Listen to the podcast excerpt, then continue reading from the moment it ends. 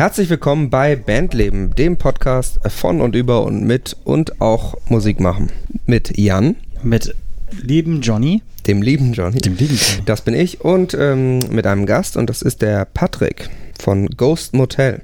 Hallo. Wir haben äh, dich fern zugeschaltet aus dem, aus dem fernen exotischen NRW, um Ja. mal ein bisschen mit dir zu reden darüber, was du eigentlich so machst und wie und so. Ihr kennt das Grundprinzip. Patrick ist, ist Ghost Motel, kann man eigentlich sagen, ne? Ja, das, das, das trifft eigentlich. Also ich habe keine, es gibt, es gibt keine, keine Band im klassischen Sinne, sondern ähm, Live-Musiker, mit denen ich dann halt für Auftritte zusammenarbeite. Aber sonst mache ich da eigentlich alles alleine.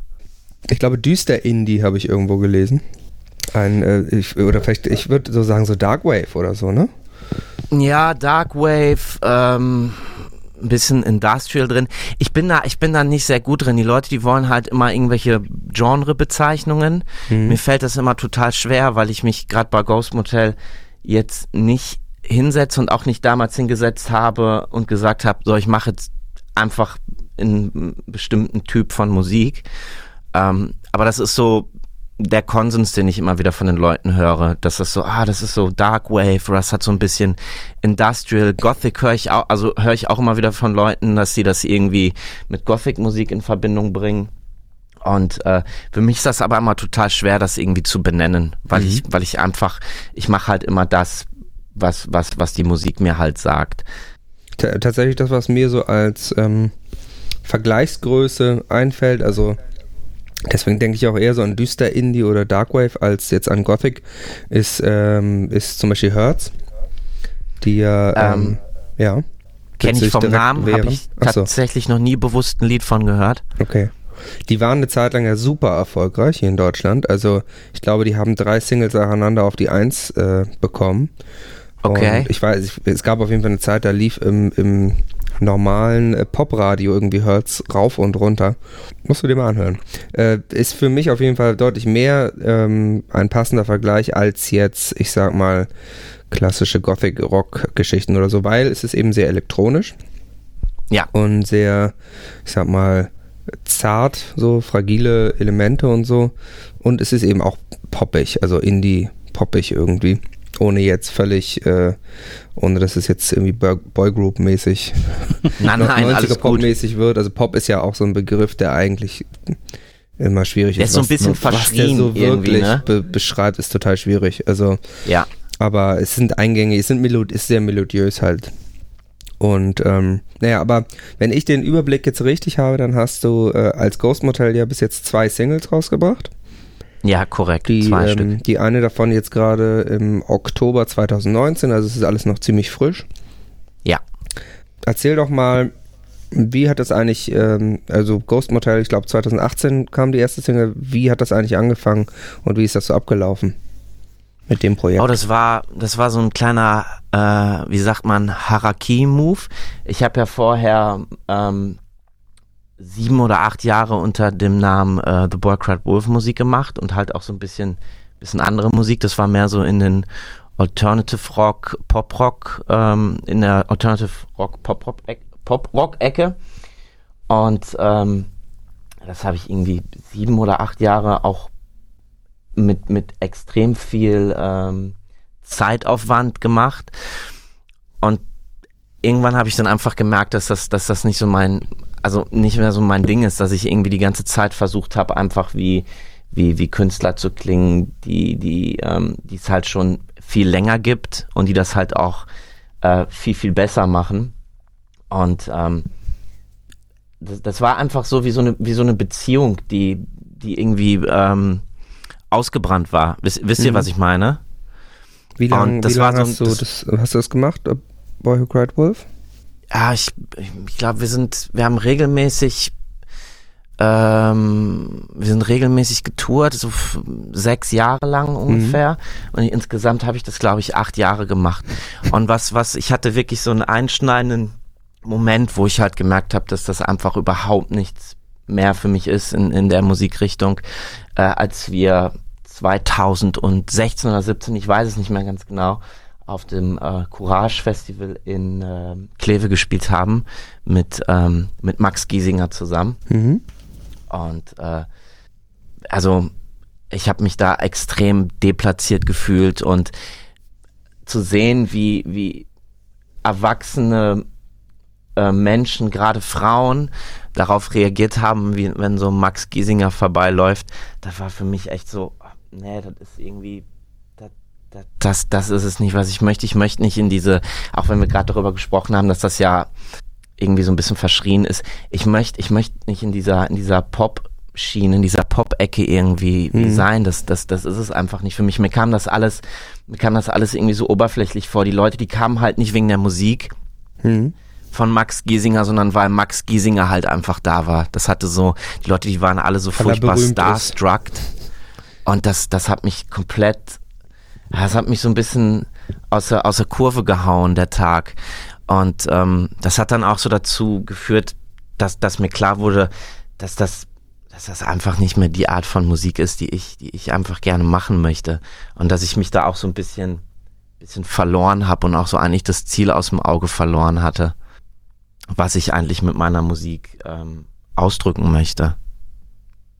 Und dann habe ich halt, dann habe ich das halt von, von heute auf morgen äh, beendet mhm. und habe halt angefangen, ähm, an neuen Songs zu schreiben und wusste noch, ich wusste noch gar nicht, wohin das jetzt geht oder unter welchem Namen oder ich glaube, ich musste einfach erstmal so ganz viel ähm, Ideen, die, die sich über die Jahre in meinem Kopf angesammelt haben, die mussten erstmal irgendwie raus. Und dann, dann hat sich das aber recht schnell entwickelt, dass ich irgendwie gesagt habe, jo, das ist irgendwie, das ist was, ähm, Neues, also jetzt nicht im Sinne von, dass ich das, das Rad der Musik neu erfunden habe, aber dass ich halt für mich gedacht habe, das ist was, das ist irgendwie was eigenes für mich. Das klingt nicht wie Band A und wie Band B und ähm, habe dann halt so die ersten ersten Demos bei mir zu Hause vorproduziert. Das waren auch so meine ersten Home Recording ähm, Gehversuche. Mhm. Ich habe vorher immer ganz klassisch mit einem ähm, mit einem Memo-Gerät Songs geschrieben. Und ähm, das war auch so das erste Mal, dass ich mich dann wirklich an Rechner gesetzt habe, mich mit Aufnahmeprogrammen auseinandergesetzt habe und dann auch angefangen habe, irgendwie Beats zu bauen und dann halt auch mich mit, mit Instrumenten auseinandergesetzt habe, die ich jetzt eigentlich nicht so wirklich eingesetzt habe in, in den letzten Jahren oder, oder äh, selber spiele. Und so kam das dann, kam das dann zustande, der Sound für Ghost Motel. Genau, wenn man das, wenn man das hört, dann denkt man natürlich, genau, das ist so Elektronik-Gebastel. Aber das ja. war, es war quasi eigentlich total weit weg von dem, wo du herkamst. Ja, total. Ich komme komplett aus der, äh, ich hänge mir eine Gitarre um und drehe den Verstärker auf und mache ein bisschen Crunch und ein bisschen Delay rein, Ecke. Mhm. Und das war was ganz Neues für mich. Ähm, hab dann aber auch nach einiger Zeit gemerkt, dass das total Sinn ergeben hat, was ich da mache, weil ich halt ähm, seit ich seit ich klein bin ein großer Fan von äh, von mm, Filmmusik und ähm, und so Sachen halt bin. Hm. Also ich ich habe schon als Kind, mein Bruder hatte halt den den äh, Soundtrack von Blade Runner bei sich bei uns zu Hause und den habe ich schon als Kind ähm, rauf und runter gehört und da ähm, Musik von ähm, John Carpenter gerade. Hm, ja. Der ja die genau. ganzen ähm, ikonischen Horrorfilme gedreht hat und ja auch dazu immer die Musik komponiert hat. Und das, das, das habe ich eigentlich schon immer gehört und auch teilweise mehr als äh, moderne Musik. Und da habe ich für mich dann auch irgendwann verstanden, so ja, das ergibt eigentlich total Sinn, dass ich das jetzt äh, hier mache, dass das so elektronische Elemente hat und all die Sachen. Hast du denn ähm, früher ein eigenes also ein Instrument gelernt? Hast du so Gitarre gespielt oder sowas oder Keyboard? Ich habe, ähm, also ich spiele seit 20 Jahren Gitarre. Oh. Ähm, habe aber jetzt nie irgendwie Klavier oder oder ähm, also keine, keine klassische Ausbildung oder, sozusagen. Nein, überhaupt nicht. Also ich bin absoluter Autodidakt. Ich mache es jetzt zwar seit ähm, vier oder fünf Jahren hauptberuflich, aber ich bin absoluter Autodidakt. Ich habe in meinem ganzen Leben keine äh, einzige Musikstunde gehabt. Also, ähm, aber mir, mir hat, mir ist es immer recht einfach gefallen, mich mit Instrumenten auseinanderzusetzen. Wenn wir jetzt nochmal zum, zum Start von Ghost Motel zurückgehen, ähm, The Boy Who Cried Wolf hast du, in welchem Jahr war das, wo ihr aufgehört habt oder wo du aufgehört hast damit? Es müsste 2000 und ähm, 2017 muss das gewesen sein, ja, 2017. Dann ging das ja erstaunlich schnell. Also du hast dann ja ähm, ein, ein Jahr später sozusagen schon die erste Single rausgebracht. War ja doch Ja. ein relativ schneller äh, Prozess sozusagen, dir das auch beizubringen. Ähm, ja, wie gesagt, Musikinstrumente sprechen halt sehr, sehr schnell zu mir, auch wenn das so ein Mhm. bisschen esoterisch klingt. ähm, dafür kann ich aber andere Sachen halt überhaupt gar nicht. Wenn du mir ein Blatt Papier hinlegst und sagst, mal mal was, dann bin ich völlig überfordert. Oder ähm, wenn ich was anderes zu essen zubereiten soll, außer Spaghetti Bolognese, dann ist bei mir auch einfach vorbei. Äh, Ich habe mich halt, seit ich Kind bin, immer nur für Musik interessiert. Das hat auch wirklich so mein, mein, mein, mein ganzes Leben bis heute eingenommen. Alles andere habe ich brutal ignoriert. Und diesbezüglich fällt es mir recht einfach, ähm, Musik zu machen. Mhm. Ganz besonders Musik für mich selber. Ich bin jetzt wirklich kein Musiker, der extreme Skills besitzt. Also ich könnte jetzt nicht irgendwie als Session-Musiker für ähm, diverse Studiosachen eingesetzt werden. Ich habe auch nicht den Jazzführerschein, aber ähm, wenn es darum geht, meine, meine eigenen Songs irgendwie einzuspielen, dann, dann funktioniert das einfach. Dann, wenn ich mich dann ans Klavier setze, dann, dann kann ich für den Moment einfach Klavier spielen. So blöd das klingt. Mhm. Also du hast ein Gefühl für Melodien, Rhythmik und äh, das Songwriting. Ja. Es, es fällt mir, es fällt mir einfach. Also es fällt mir leicht, sagen wir es mal so. Das habe ich mir immer gewünscht, dass es bei mir auch so ist. Dass ich mich einfach hinsetzen kann, eine Gitarre nehmen kann und dann kann ich die einfach spielen. Ja gut, das, Aber das, äh, da, also da bin ich so weit weg von. ich glaube, das hat auch Spielst du, spielst du kein Instrument? Ich spiele Schlagzeug, aber äh, ich kann halt wenig mit Melodien anfangen. Also ich kann, ja, natürlich kann man so ein paar Sachen auf einer Gitarre runterschrammeln, so ist es ja nicht, ne? Aber ähm, ja, jetzt, dass ich irgendwie richtig geil irgendwelche Melodien aneinander rein kann, äh, davon bin ich ganz weit weg. Ich muss, ich muss aber sagen, ich gehe da auch wirklich nicht theoretisch dran. Das, das, das, das fließt bei mir einfach. Also ich, ich bin eher die Art von Musiker, die völlig aus dem Bauch raus äh, Musik machen. Ähm, für mich gibt's da, es gibt ja auch viele Musiker, die das so ein bisschen ähm, wie mathematische Formeln behandeln. Das ist dann für mich auch absolutes Chinesisch. Ähm, ich mach, ich mach halt alles immer einfach aus dem Bauch raus. Also für ich mich habe ist halt einfach wichtig, dass die Musik fließt und dass ich dabei ein, ein gutes Gefühl habe. ich hab ein Klavier zu Hause, beziehungsweise so ein E-Piano und ähm, wenn ich mich daran sitze, dann verzweifle ich, weil das funktioniert einfach nicht so, wie ich mir das vorstelle. Und äh, also das, äh, das würde ich wirklich gerne können, dass man einfach ja sich daran setzt und dann kann man das halt einfach, wie du das machst, ne? Ich meine, bei mir, es, es war aber auch nie so, dass ich mich jetzt wie so ein Wunderkind an ein Instrument gesetzt habe und dann irgendwie äh, bekannte Lieder nachspielen konnte. Ähm, ich habe das, seitdem ich angefangen habe, Instrumente zu spielen, äh, ich habe ich hab halt nie Bock gehabt, irgendwas nachzuspielen, was es schon gibt. Ich habe einfach immer meine eigenen Sachen da drauf gemacht, eigene Melodien. Und so, so mache ich das halt auch, wenn ich mich ans Klavier setze. Dann spiele ich halt das, was mir in den Kopf kommt. Ich versuche erst gar nicht irgendwie irgendein komplexes Zeug nachzuspielen. Ich glaube, da würde ich dann auch extrem dran scheitern. Ähm, ich, das, das hat, ich glaube, das liegt auch daran, dass ich, ich bin halt ein Mensch, der gerne macht, was er will. Und sobald ich irgendwie das Gefühl habe, ich muss jetzt irgendwas machen, ich muss jetzt dieses Lied lernen, dann, dann habe ich eine, eine riesige Blockade im Kopf, dann funktioniert gar nichts mehr. Wann hast du angefangen mit, äh, mit dem Musikmachen? Wie alt warst du da? Ähm, sieben, mit sieben. Ich habe halt als kleines Kind ähm, auf, auf allen ähm, Möbelstücken in unserem Haus rumgetrommelt. Und meine Eltern kommen aus einer relativ älteren Generation. Also meine Mutter wird jetzt 80, mein Vater lebt leider nicht mehr, der wäre jetzt aber ähm, wäre 80 geworden. Und ähm, als sie das dann gesehen haben, war dann für meinen Vater die ähm, die ähm, äh, sinnigste Überlegung, wir stecken den Jungen in den Spielmannszug. Hm. Und dann kam ich halt als Siebenjähriger in den Tambourchor und äh, habe da jahrelang äh, Trommel gespielt, bis ich dann irgendwann mit zwölf gesagt habe, ich finde das so uncool da, ich, ich möchte das halt nicht mehr. Dann haben, Aber das ist ja auch eine der besten Ausbildungen, muss man ja sagen, ne? Also das, ähm, da Jetzt im Hut. Nachhinein bin ich meinen Eltern da sehr dankbar, weil hätten die mich, glaube ich, in eine Musikschule gesteckt, gesteckt wäre halt äh, genau das passiert. Da hätte sich irgendein Lehrer äh, äh, hingesetzt und gesagt, du musst jetzt das hier machen. Mhm. Ich hätte wieder zugemacht. Ich hätte da keinen Bock drauf gehabt, weil sich das dann wie Hausaufgaben machen angefühlt hätte. Und wahrscheinlich hätte ich dann gar, gar keine Musik mehr gemacht, weil das dann für mich so ein, so ein negatives Gefühl gewesen wäre. Also im Endeffekt bin ich den beiden sehr dankbar, aber mit zwölf Jahren kam ich mir dann schon sehr, sehr uncool vor. Da wollte ich dann gerne ähm, Schlagzeug lernen und das, ähm, das durfte ich dann auch. Ich habe dann ein, ein, relativ günstiges Schlagzeug bekommen, auf dem ich dann einfach immer rumgedrescht habe wie ein Irrer. Und ähm, mit 14, mit 14 war es dann die E-Gitarre, die ich dann für mich entdeckt habe. Und da, dabei bin ich dann aber auch ähm, geblieben. Also ich würde schon sagen, dass, dass Gitarre mein Hauptinstrument ist. Wann kam die erste Band ins Spiel?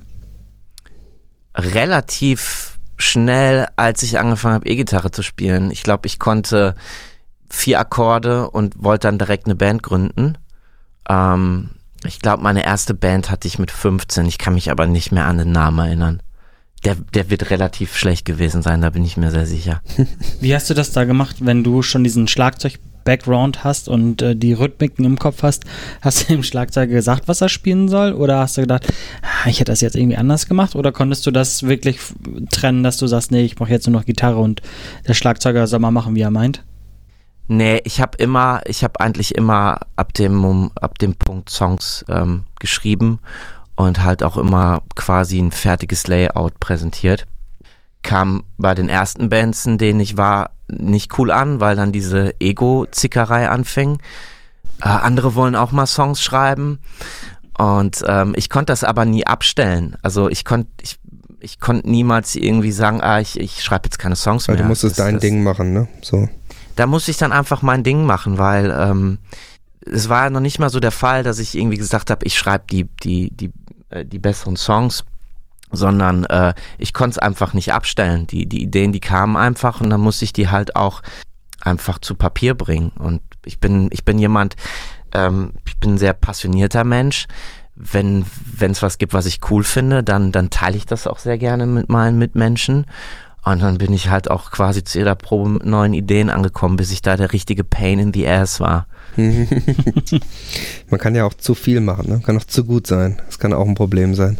Ah, ich weiß nicht, ich habe mir da nie, ich mache mir da keine Gedanken drüber, ob es zu gut war, aber ich, es gibt halt Konstellationen mit Musikern, die dann einfach nicht funktionieren, mhm, weil, äh, weil jeder einfach so sein, sein, sein Ding machen möchte, jeder möchte zeigen, was er kann. Mhm. Und ähm, ich habe immer in Bands gespielt, wo es zwei Gitarren gab und ähm, jede Gitarre hat halt immer eine eigene Melodie gespielt und die muss dann auch nochmal interessanter sein als die Gesangsmelodie.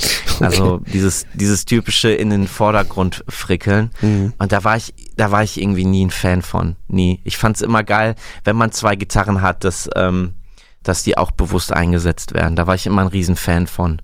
Bis heute bin ich kein großer Fan von ähm, von Propellerfingern auf dem, auf dem Gitarrenbrett.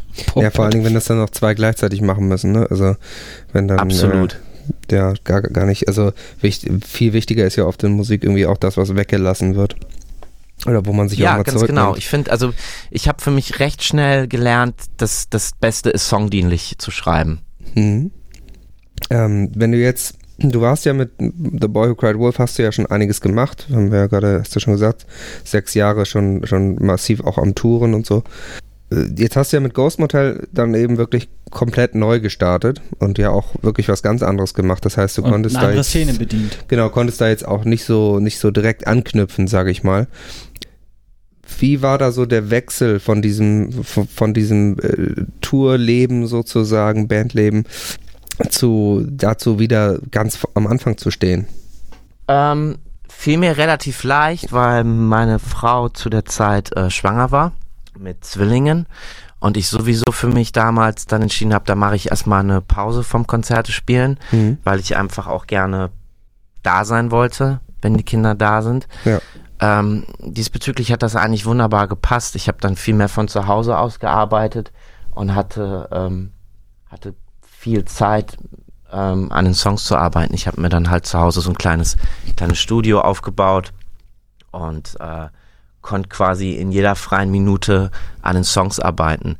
Und ähm, das es war dann auch mal ganz schön, mal ein Jahr keine Konzerte zu spielen. Das war mal mhm. was, was, was, was ganz anderes, weil ich halt, seitdem ich ähm, 17 oder 18 bin, halt immer regelmäßig Konzerte gespielt habe. Und das war auch mal eine, eine schöne, schöne neue Erfahrung, das einfach mal nicht zu haben. Mhm. Also eher, eher Erholung, als dass du jetzt, ich hätte jetzt gedacht, es kann ja auch sein, dass man dann so ein bisschen, bisschen den Blues bekommt, so. Und eben, ja, weil man ja auch dies, das Publikum nicht mehr hat und so, dass man dann denkt, okay, äh, irgendwie. Also ich, ich weiß, dass wenn ich mit meiner Band, ähm, wenn wir länger nicht spielen, mal so zwei, drei Monate oder so, da habe ich schon manchmal so das Gefühl, ich hätte keine Band. Also so. Ja. So, ja. Ah, ich weiß, das ist dann so ein bisschen so, ah, ich weiß noch, früher habe ich mal richtig, hatte ich eine Band, haben wir live gespielt und so. und ich weiß noch, wir haben, ich glaube, unsere längste Pause, Live-Pause waren tatsächlich in den letzten Jahren irgendwie mal so drei Monate. Und dann habe ich unseren Bassisten bei einer Geburtstagsfeier getroffen und das kam mir echt so vor, wie so, ja, weißt du noch, früher. Früher haben wir Musik als zusammen noch, gemacht. So. Als wir noch zusammen Musik gemacht haben, als wir noch ganz jung waren. Ja, man trifft so einen alten Kollegen wieder aus der, aus der wilden Zeit, genau. Das, also es war jetzt nicht so, dass ich da irgendwie in Depression verfallen bin deswegen, aber war auch auf jeden Fall komisch. Aber es ist natürlich, wenn man, wenn man so viel getourt ist und das dann auch ähm, natürlich so in die Lebensumstände passt, war es ja wahrscheinlich sogar ziemlich gutes Timing. Also ich, ich denke schon, dass ich ab und an den Blues bekommen habe, aber es war halt ähm, in der Hinsicht viel spannender, weil ähm, auch wenn, wenn, wenn ich viel Konzerte gespielt habe, das ja irgendwie nie im riesengroßen Stil passiert ist. Da war ja nie irgendwie eine Booking-Agentur oder so mhm. involviert. Das waren ja immer Sachen, die man halt selbst gestemmt hat. Ja. Und äh, es war einfach mal schön, diesen Stress und auch diese selbst auferlegte Verantwortung nicht zu haben. Die ganze Arbeit, sagen, die auch drumherum noch stattfindet. Ja, ne? ganz genau, dass man einfach mal sagt, jetzt, jetzt ist die Zeit, ähm, wo ich einfach nur mal ähm, mich auf die Songs konzentriere. Ähm, jetzt ähm, hatten wir ja schon gesagt, du hast jetzt zwei Singles rausgebracht als Ghost Motel.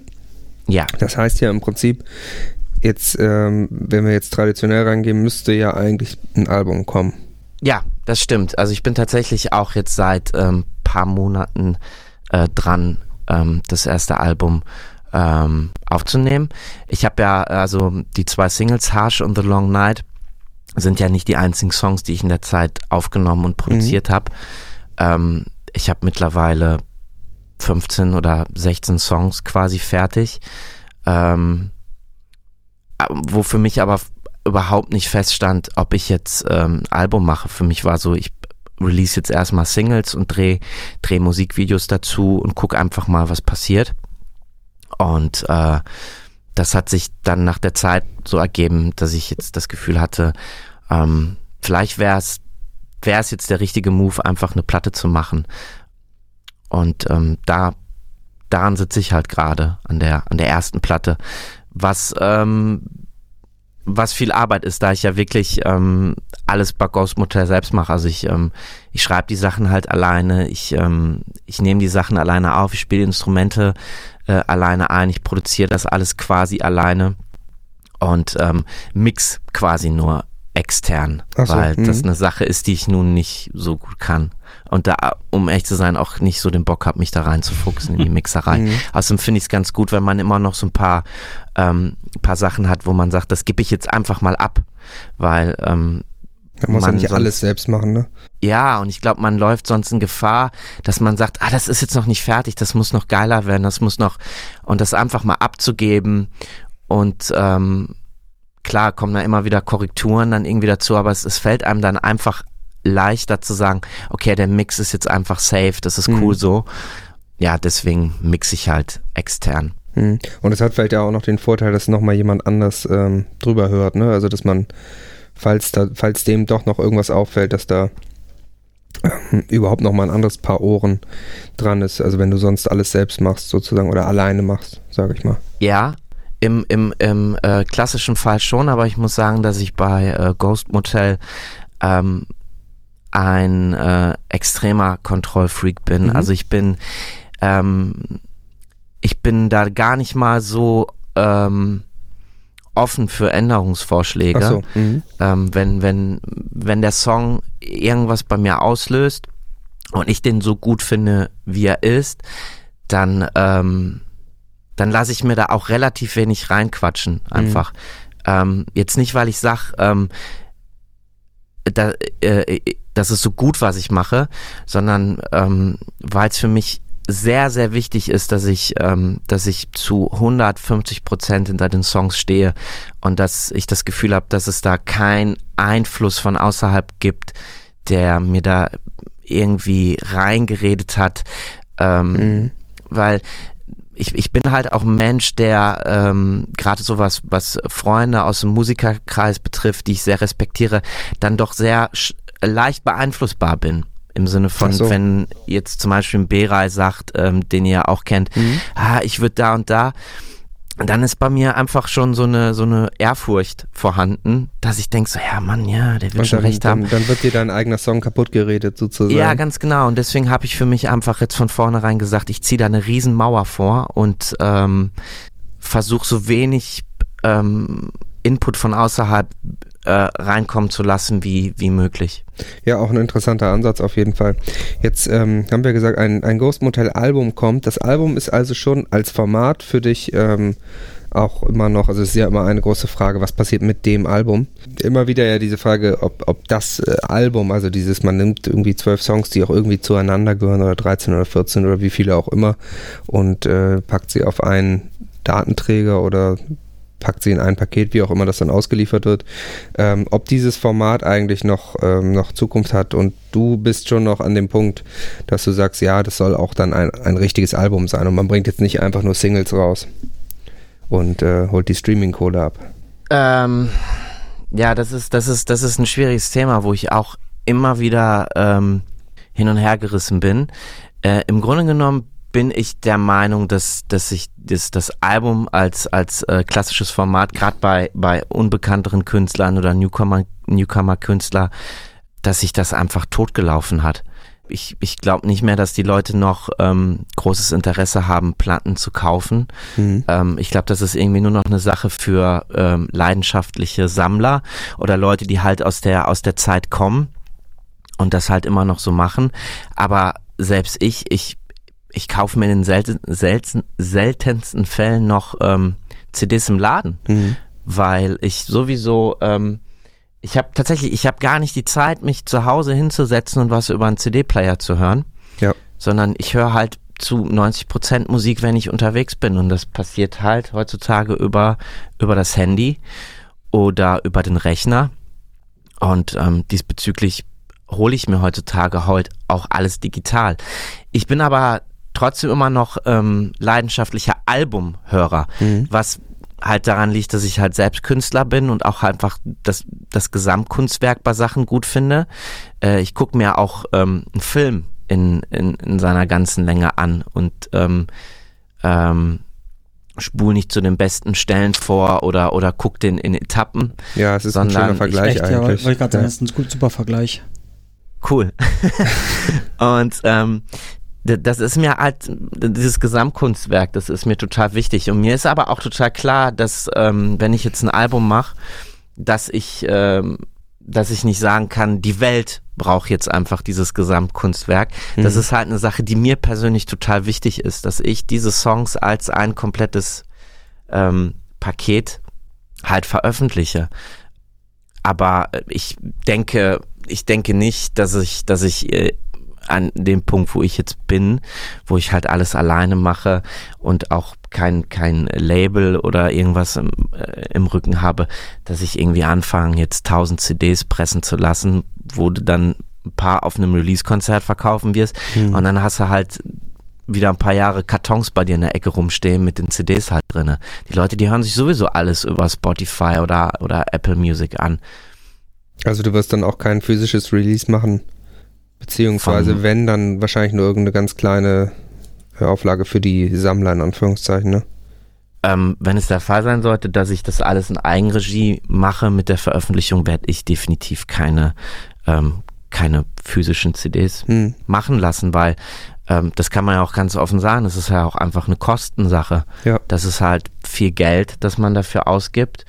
Und ähm, ja, wie du schon gesagt wenn hast, das keinen großartigen Mehrwert liegen. hat, ja dann, dann bleibst du halt auf der Kohle sitzen, dann hast du halt, dann hast du halt viel Geld dafür ausgegeben, dass du dich ähm, für den Moment, wo, wo die, wo die äh, Pakete mit den CDs ankommen, fühlst wie, wie die ganz großen.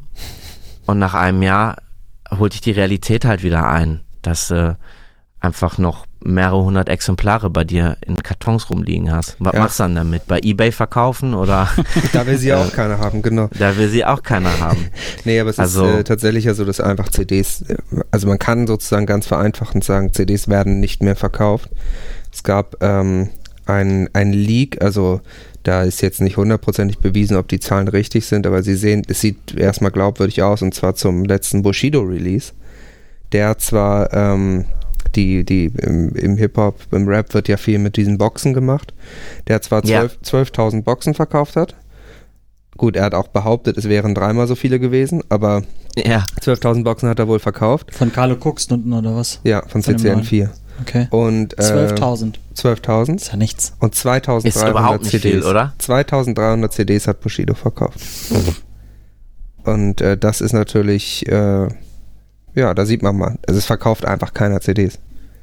und dann, dann muss man sich ja, ich meine, ich bin jetzt vorsichtig mit solchen Sachen, aber da muss man sich ja trotzdem fragen, wie viele von diesen Boxen hat, äh, hat sein, sein Business selber gekauft, Hm, das kommt damit dazu. die Ja. irgendwie eine Chartplatzierung äh, bekommen. Ich meine, das machen ja auch manche, manche Labels sehr gerne, einfach mal ein bisschen aufkaufen, damit, damit mh, äh, die Platte überhaupt erstmal in den Charts auftaucht und da Genau. ins Rollen kommt. Ja, ja, und das sieht man ja auch bei vielen Artists, die dann eben in die Charts äh, einsteigen. Also äh, auch wieder beim Rap sehr üblich, irgendwelche Rapper, die eigentlich nicht so groß sind, die dann aber eine ganz gute Chartplatzierung bekommen für genau eine Woche.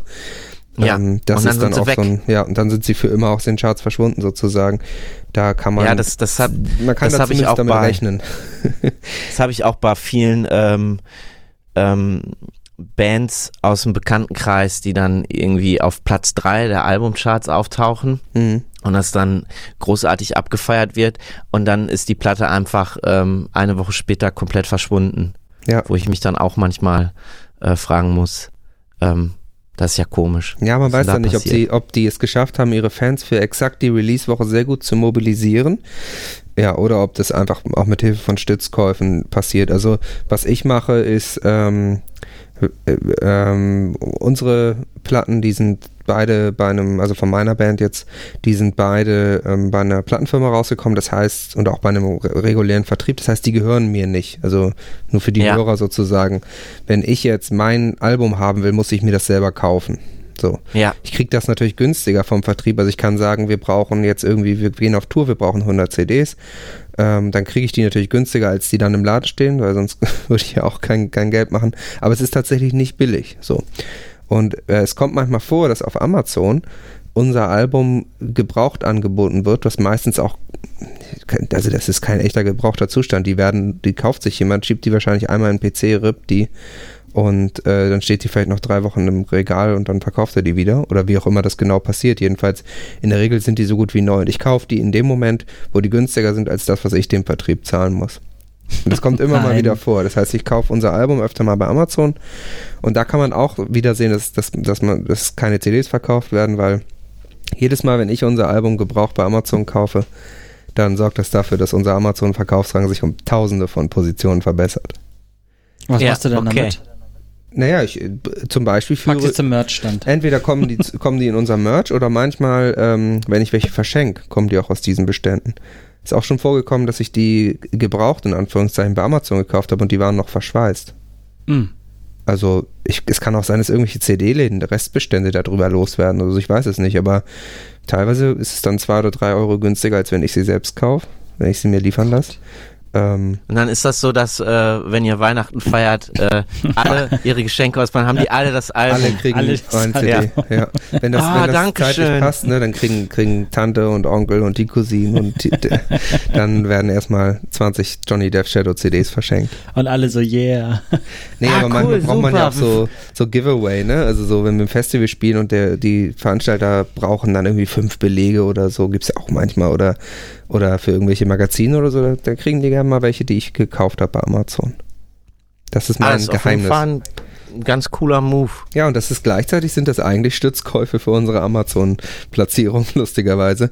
Wie Weißt gesagt, du, auf welchem ähm, Rang, Rang ihr jetzt gerade seid? Ach, jetzt gerade, also das, der Witz ist ja, es werden so wenig CDs verkauft, dass es tatsächlich so ist, wenn du ein oder zwei CDs verkaufst, dann, dann siehst du das richtig massiv. Also, Ja, Du- du kommst es kommt auch immer von, auf, den, ne? auf die Release-Woche, glaube ich, an. naja klar, aber der, also der Amazon-Rang, der ist ja sozusagen, wir sind jetzt gerade, jetzt gerade wurde länger wahrscheinlich gar nichts verkauft, jetzt sind wir gerade auf ähm, 70.055 mit unserem aktuellen Album. Und wahrscheinlich, wenn ich jetzt eine kaufen würde, wird das wahrscheinlich auf 20.000 steigen, von 70.000. Guck mal bei uns. Also es ist, ähm, es gibt gerade einige Gebrauchte für 33,91 Euro. Eieiei. Ich weiß nicht, was da los ist. Vielleicht ist da irgendwie noch äh, Unterschrift äh, Unterschrift drauf. Das ist eine ganz seltene Edition Ja, mit, mit, äh, mit Demo-Aufnahmen. also die neue Pyogenesis, die noch gar nicht raus ist, die erscheint ja diesen Monat noch. drauf. Ja, Am ja. 24. Januar kommt die. Die ist aktuell auf 10.424. Eieiei. Das heißt, Jan, wenn du sie äh, auf 7.000 wahrscheinlich kriegen willst, musst du nur eine vorbestellen. Okay. Jetzt guck mal bei den anderen. Und wenn ich eine vorbestelle, dann seid ihr wahrscheinlich schon in den Top 10, oder? Dann ist Geil, schon, lass mal äh, machen. genau, dann ist die ist, ist schon fast Gold gegangen dann quasi. Gold.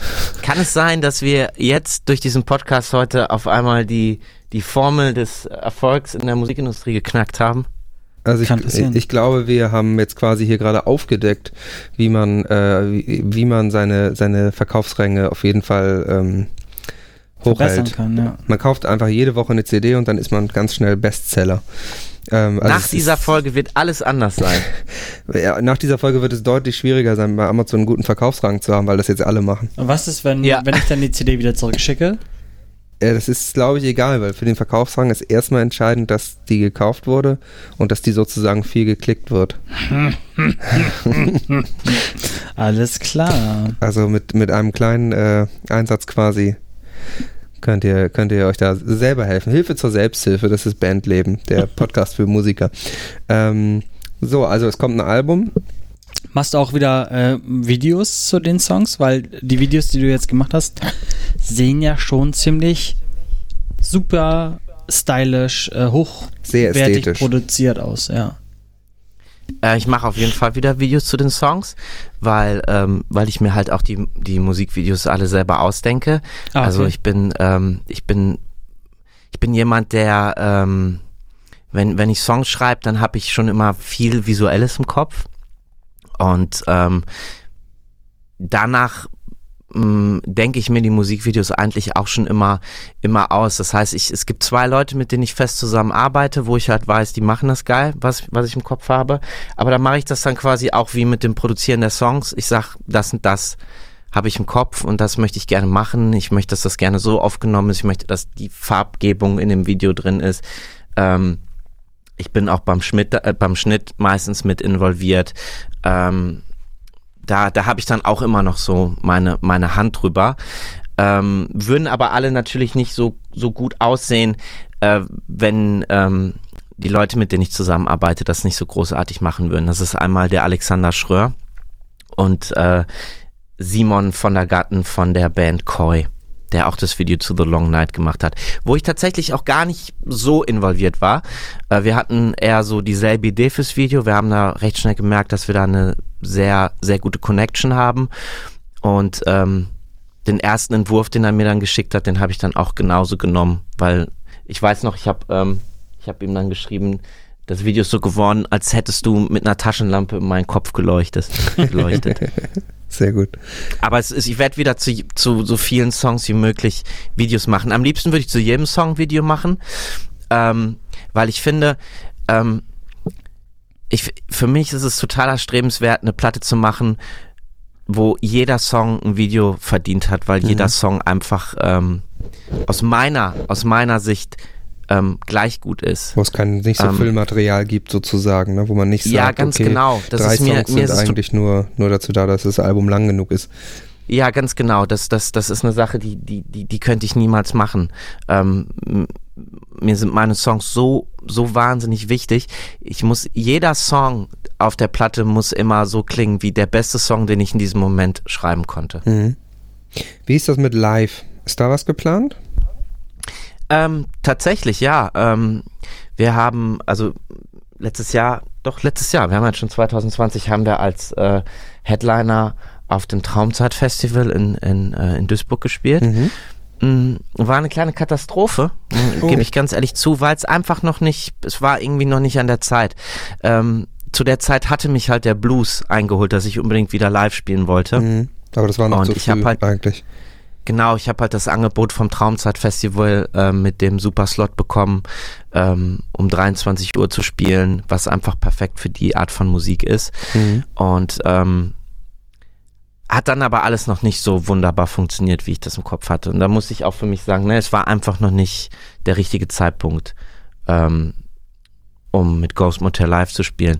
Ähm, da habe ich dann auch überhaupt gar kein Problem, mir das einzugestehen. Ähm, das, das, das, das gehört ja auch einfach dazu, dass man sagt, nee, das war einfach, war einfach noch nicht gut. Und ähm, jetzt habe ich quasi auch auch angefangen. zu, das also so sich eingestehen zu können, ne? Also dass man sagt, das war, wie du eben gesagt hast, das war halt scheiße, ne? Das gehört, da gehört wirklich auch viel dazu, dass sich selbst äh, vielleicht eingestehen zu müssen, dass es dann doch nicht so gut war, als man sich da ausgedacht hat oder wie man es gemacht hat, ne? Ja, ich, ich bin jemand, ähm, wie ich vorhin schon gesagt habe, ich bin ein absoluter Bauchmensch. Alles muss sich bei mir einfach richtig anfühlen, was ich mache. Und wenn ich einfach das Gefühl habe, dass mir das Konzert einfach ein extrem beschissenes Gefühl gegeben hat, dann kann ich mir das nicht schönreden. Und es ist ja jetzt nicht so, dass die Leute ankamen und sagten, boah, das war richtig kacke. Ähm, man kennt das ja. Man kommt dann von der Bühne und man ist völlig down, weil es einfach nicht funktioniert hat. Und Mhm. die Leute sagen, ha, was war doch alles super.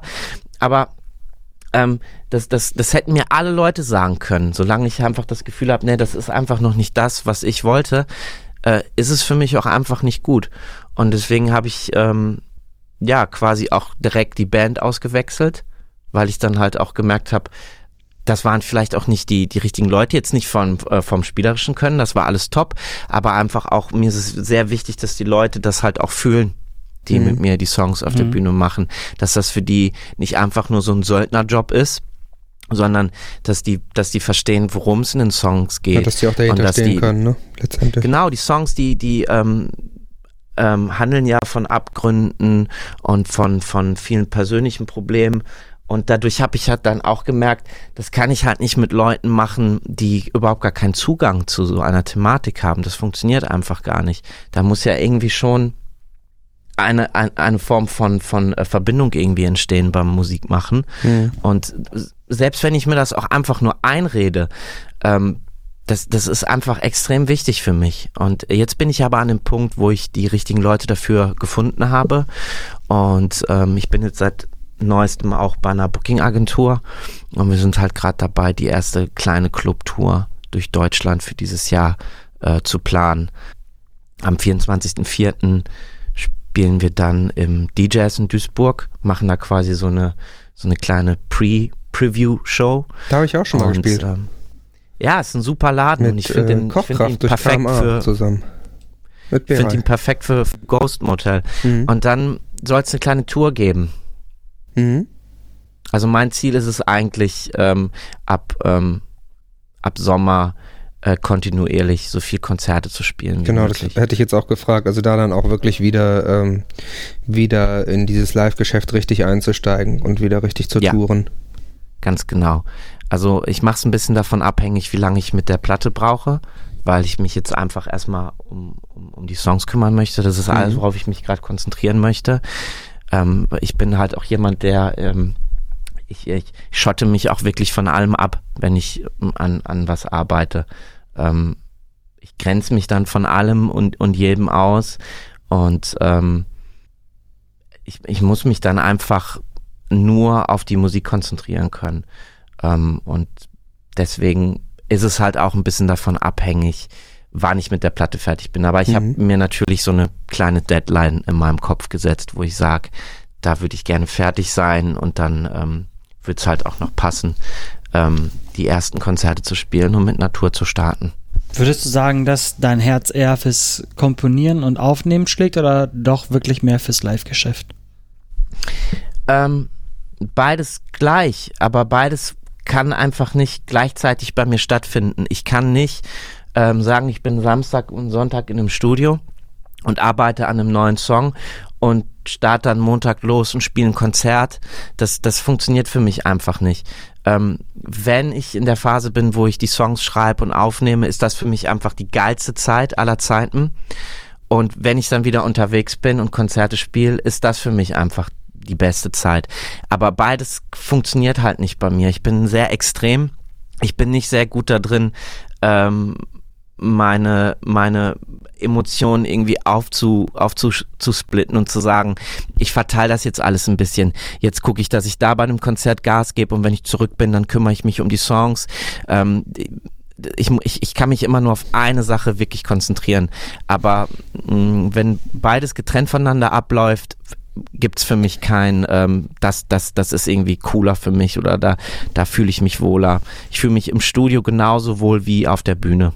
Wie müssen wir uns in so eine Live-Show von Ghost Motel, ähm, wie, wie, wie, kann man sich das vorstellen? Gibt es da irgendwelche Elemente, die du bringst? Ähm, versuch das mal zu beschreiben.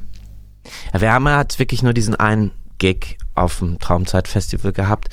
Ähm, ja, da hattest du ja schon eine Vision. Also wenn du sagst, das war nicht so, wie du das vorgestellt hast, musst du ja in deinem Kopf schon irgendwas geplant haben ich habe eine feste Vision im Kopf und auch ein festes Konzept. Also ich, ähm, ich möchte, auf jeden Fall ist das Musik, die wo man ganz viel mit Licht machen muss. Ich rede jetzt nicht mhm, von, von extrem aufwendigem Licht. Ähm, ich finde, da gibt es halt sein, ne? Stimmungsvolles Licht. Das kannst du vielleicht mit einem geilen Lichtkonzept machen. Das kannst du aber auch vielleicht einfach nur mit drei, vier äh, äh, ähm, gut platzierten Lampen machen. Ähm, das, das, test, das teste ich gerade mit meinem Lichtmann ein bisschen aus. Äh, ich möchte halt gerne ähm, mit, ähm, mit Beamer arbeiten und ein paar visuelle Sachen quasi mhm. ähm, zeigen. Und sonst soll es wirklich nur um die Musik gehen. Ich bin generell kein Fan davon, bei Konzerten zu reden. Ich bin halt kein Entertainer. Das bin ich wirklich nicht. Außer Danke ist da einfach nicht sehr viel zu holen bei mir. Mhm. Ich möchte einfach, dass die Leute ähm, die Musik einfach erleben können. Mein, mein, mein größter Wunsch ist, dass die Leute sagen, ich gehe zu einem Ghost Motel Konzert, weil da eine ganz besondere Atmosphäre ist, die ich mhm. sonst nicht so einfach bekomme. Ähm, ob Partystimmungen, also Sachen, das ist so, das, das interessiert mich alles überhaupt nicht. Ich möchte kein, ich möchte kein Frontmann sein, ich möchte kein Entertainer sein. Ähm, ich möchte, dass die Leute kommen, um sich die Songs anzuhören und nicht, ähm, weil weil ich sie so geil animiere und damit möchte ich überhaupt gar keinen Bands zu, zu nahe treten, bei denen das halt Teil des Programms ist. Aber das bin ich halt überhaupt gar nicht. Und sobald ich irgendwie anfange, ähm, mich, mich auf der Bühne anders zu geben, als ich halt bin, wirkt das einfach nur noch peinlich. Ja. Und ähm, wahrscheinlich ist das auch so ein, so ein Ding, warum ich diese Art von Musik mache, weil ich mir da natürlich auch so meinen Schutzraum um mich rum baue, mhm. dass ich natürlich auch eine Musik mache, ähm, die, die mir auch die Möglichkeit bietet, mich quasi völlig isoliert auf die Bühne zu stellen und mein Ding zu machen und ähm, den Leuten quasi zu sagen, friss es oder vergiss es. Dass, mhm. dass, dass sie entweder sagen, ähm, ich finde das geil, dass da einfach bis auf die Musik nichts passiert. Oder dass die Leute sagen, ich finde es total langweilig, ich schlafe bei einem Ghost Motel Konzert ein. Aber das sind auch wieder zwei so Extreme, die ich dann wieder gut finde. Und das ist mir so, das ist mir bei Kunst einfach wahnsinnig wichtig, diese Extreme, dass es überhaupt was bei den Leuten äh, ähm, hervorruft. Ähm, ich, ich, ich könnte zum Beispiel besser damit leben, wenn die Leute halt sagen, oh Gott, ich komme nie wieder auf ein Konzert von dir, das ist mir viel zu düster und es ist so langweilig, weil da überhaupt nichts passiert, als wenn jemand sagt, ja, fand ich ganz gut. Ja, war so, in Ordnung. so, ja. es, es, es, darum geht es ja halt meiner Meinung nach bei Kunst, sei es Musik oder Filme, das ist was bei den, das ist etwas bei den Leuten auslöst. Ja. Ich meine, guckt euch einen Film von Lars von Trier an. Keiner wird danach sagen, oh, das war die beste Zeit meines Lebens. Man fühlt sich meistens so ein bisschen misshandelt, wenn man die Filme geguckt hat. Und man kann auch nicht mal sagen, ob man den Film jetzt gut fand, aber irgendwas passiert halt in dir. Du hast irgendwas, mhm. irgendwas ist in dir ausgelöst worden. Und auch wenn es einfach bei manchen Filmen ähm, Ekel oder ähm, ist, äh, irgendwas hat es in dir ausgelöst und das, das ist halt, was mir extrem wichtig ist ja, bei ist, meinen das Songs. Ist ja, das, ist, das ist ja Ästhetik. Also Ästhetik wird ja oft verwechselt mit äh, Schönheit. Und ja, äh, Ästhetik genau. bedeutet äh, die Sinne ansprechend. Also genau. das kann auch Ekel sein oder Schrecken oder eben ja irgendetwas anderes. Aber wichtig ist, ästhetisch ist immer etwas, was, was einen eben anspricht in der Seele sozusagen. Korrekt, Ähm, ganz genau so ist es. Und das wird auch ganz oft mit den Leuten, von den Leuten mit Provozieren dann verwechselt. Ah, du möchtest Ja. provozieren und du möchtest extra was anderes machen.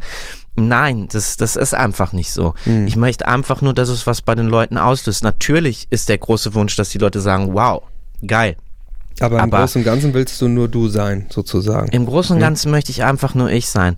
Ich sage immer wieder, ähm, wenn ich mich mit, mit, mit ähm, befreundeten Musikern unterhalte über Ziele, mein Ziel ist es, also mein größter Wunsch ist, dass so viele Leute wie möglich meine Musik kennen, Mhm. aber dass keiner Patrick Hufen kennt. Das wäre für mich einfach das Größte. Ich brauche dieses Mhm. ähm, drumherum. Ehrlich Star gesagt sein, nicht wirklich. sozusagen. Nein, überhaupt nicht. Ich Ja. meine, ich möchte nicht sagen, dass ich mit 33 alt bin, aber kommt, ey. Ich meine, so so viele Leute ähm, haben den Berufswunsch, berühmt zu werden. Das, Mhm. das, das ist so eine Sache, die ist für mich einfach nur lächerlich. Ich möchte einfach nur Musiker sein. Ich möchte, ich möchte Musik veröffentlichen. Ich möchte Leute mit meiner Musik erreichen. Deine Kunst Und, einfach ähm, machen. Ja, im, und im besten, Fall, im besten Fall Menschen mit meiner Musik helfen, Mhm. so wie mir Musik immer geholfen hat. Ähm, alles, was darüber hinaus passieren könnte, das kann sowieso kein Mensch sagen. Ähm, aber das ist all die Arbeit, die ich in meine Musik stecke und all die Leidenschaft, ähm, das tue ich nicht, damit ich irgendwie mit einem Lamborghini durch die, durch die Stadt fahren kann, sondern ähm, aus, aus dem Wunsch, dass, dass Leute sagen, ey, die Musik, die gibt mir was oder die Musik, die hilft mir. Das ist eigentlich so mein, mein größtes Ziel mit der Musik. Mhm. Dieses ganze Drumherum und Pseudo-Rockstar ähm, Gehabe, das ist überhaupt nicht mein Ding. Überhaupt nicht. Da schließt Ich sich möchte ja einfach nur ich sein. Gut der, da schließt sich ja wirklich ganz gut der Kreis mit dem, was du am Anfang gesagt hast, dass du diese Max Giesinger Situation hattest, wo es ja, Ja. genau so ist, wie du es nicht Ja. haben möchtest. Ne? Überhaupt also gar das, nicht. äh, Das beschreibt, glaube ich, deinen Werdegang gerade so exakt und so perfekt, dass du das so perfekt auf den Punkt gebracht hast. Du machst deine Musik und deine, deine Kunst für dich und jeder, der es mag, der ist herzlich willkommen, sich das anzugucken. Ganz und dann ist genau. aber auch gut. Ganz ich genau. glaube, du bist halt auch auf dem richtigen Weg, wenn du sagst, ich will da vielleicht zu jedem Song ein Video machen, damit man so ein bisschen vielleicht einen Eindruck hat von dem stilistischen Mittel der, der Optik einfach da drin und dann noch eine geile Lichtshow dazu. Da hast du einfach ganz viel gewonnen. Also mehr geht dann ja auch wirklich nicht. Das ist doch perfekt, wenn du das so in diesem Bundel hast, ne? Geile Lichtshow, geile, geiler Sound, gute Songs und dann vielleicht noch ein Video. Tada. Und Ja, dann noch die Amazon-Klicks. Dann bist Das ist alles, das ist alles, was ich, das alles, was ich machen, machen möchte oder was ich mir wünsche. Ich möchte einfach nur Musik machen und so viel wie möglich und ähm, dafür ähm, arbeite ich halt gerade ähm, sehr viel und ähm, bin auch bereit, viel, viel mehr dafür zu arbeiten. Aber ich habe keine Illusion von irgendeinem Rockstar-Dasein, dass manche Leute, die ähm, Musik im, im, im professionellen Sinne machen, irgendwie im Hinterkopf haben könnten. Das ist bei mir überhaupt nicht der Fall. Ähm, nein. Eigentlich eine total schöne äh, Zusammenfassung davon, wie, wie äh, viele Leute, die, die eben Musik auch so der, der Musik wegen ähm, machen. Also finde ich, finde ich eindrücklich. Ähm, wir sind auch schon fast durch, tatsächlich. Wir, wir, ich gebe mal erstmal an Jan weiter mit seiner letzten Frage. Ja, Ist bei dir vielleicht jetzt ein bisschen komisch zu fragen, weil es ja eigentlich nur zwei Singles gibt ähm, und du gar nicht so viel live spielst, aber gibt es einen Song von dir, der vielleicht noch veröffentlicht wird, den du besonders gut findest? Das, wo du sagst, das ist mein Lieblingssong, den ich je geschrieben habe. Und wenn ja, aus welchem Grund? Ähm, gibt's nicht, weil ähm, ich immer versuche, den besten Song zu veröffentlichen. Immer. Mhm. Also äh, ich, ich, ich, ich könnte niemals irgendwie für mich sagen, den Song finde ich am stärksten. Also eigentlich den Song ist es immer ich am der stärksten. nächste. Es ist immer der nächste. Es ist, das klingt jetzt vielleicht sehr theatralisch, aber das ist für mich so ein bisschen wie, als wenn man mich fragen würde, welchen von deinen beiden Jungs äh, äh, liebst du denn mehr? Mhm. Das ist wirklich so. Das klingt vielleicht ja so ein bisschen künstlerisch und man hört die Frösche im Hintergrund quaken, aber das ist halt wirklich so. Ähm, das, das, das kann ich nicht sagen. Es, es variiert zwar immer wieder, welchen Song ich gerade mehr höre, weil er vielleicht so ein bisschen mehr zu meinem ähm, ähm, ähm, momentanen ähm. Lebenszus Lebensgemüt passt. Aber es gibt keinen Song, wo ich sage, ähm, oh, der, der ist mir besonders gut gelungen oder der ist stärker als der andere. Hätte ich einen Song, wo ich sage, oh, der ist jetzt nicht so stark, würde ich den nicht veröffentlichen. Dann würde ich den in den, Pap in den digitalen Papierkorb äh, Mhm. wandern lassen. Egal, ob ich da schon Geld fürs Mixing ausgegeben habe und fürs Mastering. Wenn ich merke, der Song ist mir nicht stark genug, dann wird der, dann ist der weg. Mhm. Und da bin ich extrem krass. Also ich habe ich, völlig egal, wie viel Geld ich vielleicht schon in diesen Song gepackt hätte, wenn ich irgendwie den, den, den Punkt erreichen würde, ich sage, der ist nicht so stark wie die anderen Songs, würde ich den nicht veröffentlichen. Mhm. Ja, ganz konsequent halt. Hast du zum Abschluss noch was, was du, ähm, wie sagt man, bewerben möchtest, loswerden möchtest? Ich bin kein Fan davon, so seine eigene Musik zu bewerben. Ich würde mich freuen, wenn viel mehr Leute euren Podcast abonnieren würden. Oh, das ist ein gutes weil ich Thema den in der Tat Bewerben. wirklich sehr, sehr gerne höre. Ich bin jetzt kein ähm, geskillter Podcast-Hörer. Es gibt nur relativ wenig Podcasts, die ich höre. Aber euren höre ich sehr gerne, äh, weil der einfach auch so einen schönen, natürlichen Redefluss hat.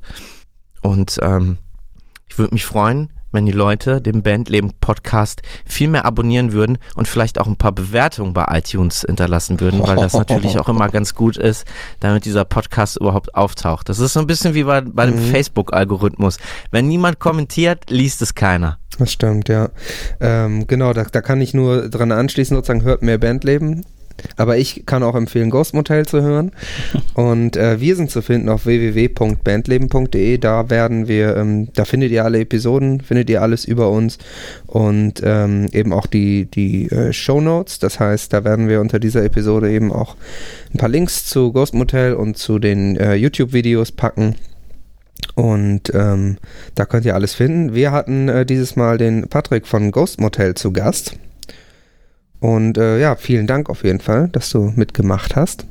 Vielen Dank, dass ich mitmachen durfte. Und äh, Jan, hast du noch was zum Abschied? Eigentlich wünsche ich dir ganz viel Spaß beim Produzieren deines Albums und äh, bin gespannt, ob ich mir mal so eine Live-Show äh, in meiner Nähe angucken kann. Weil ich glaube, das hat viel Potenzial und da würde ich mich drauf freuen. Vielen Dank. Das, also ich sage das jetzt nicht so inflationär, das bedeutet mir wahnsinnig viel. Und wenn Duisburg in deiner Nähe sein sollte, ist ja auch immer so ein bisschen, äh, was ist in der Nähe? ähm, Nähe kannst ja relativ. vorbeikommen. Ich würde mich sehr freuen. Machen wir mal einen Ausflug. Ich kann mir vorstellen, dass sich ein lieber Berei auch freuen würde, euch zu sehen. ja, vielleicht sollten wir mal wieder nach Duisburg Ja, kommen. NRW ist immer eine Reise wert. Das auf jeden Fall. Ähm, vielen Dank fürs Zuhören, fürs Abonnieren, liked, klickt. Äh, wir sind auf Instagram, wir sind auf Facebook. Das war Bandleben. Und äh, wir wünschen eine gute Nacht.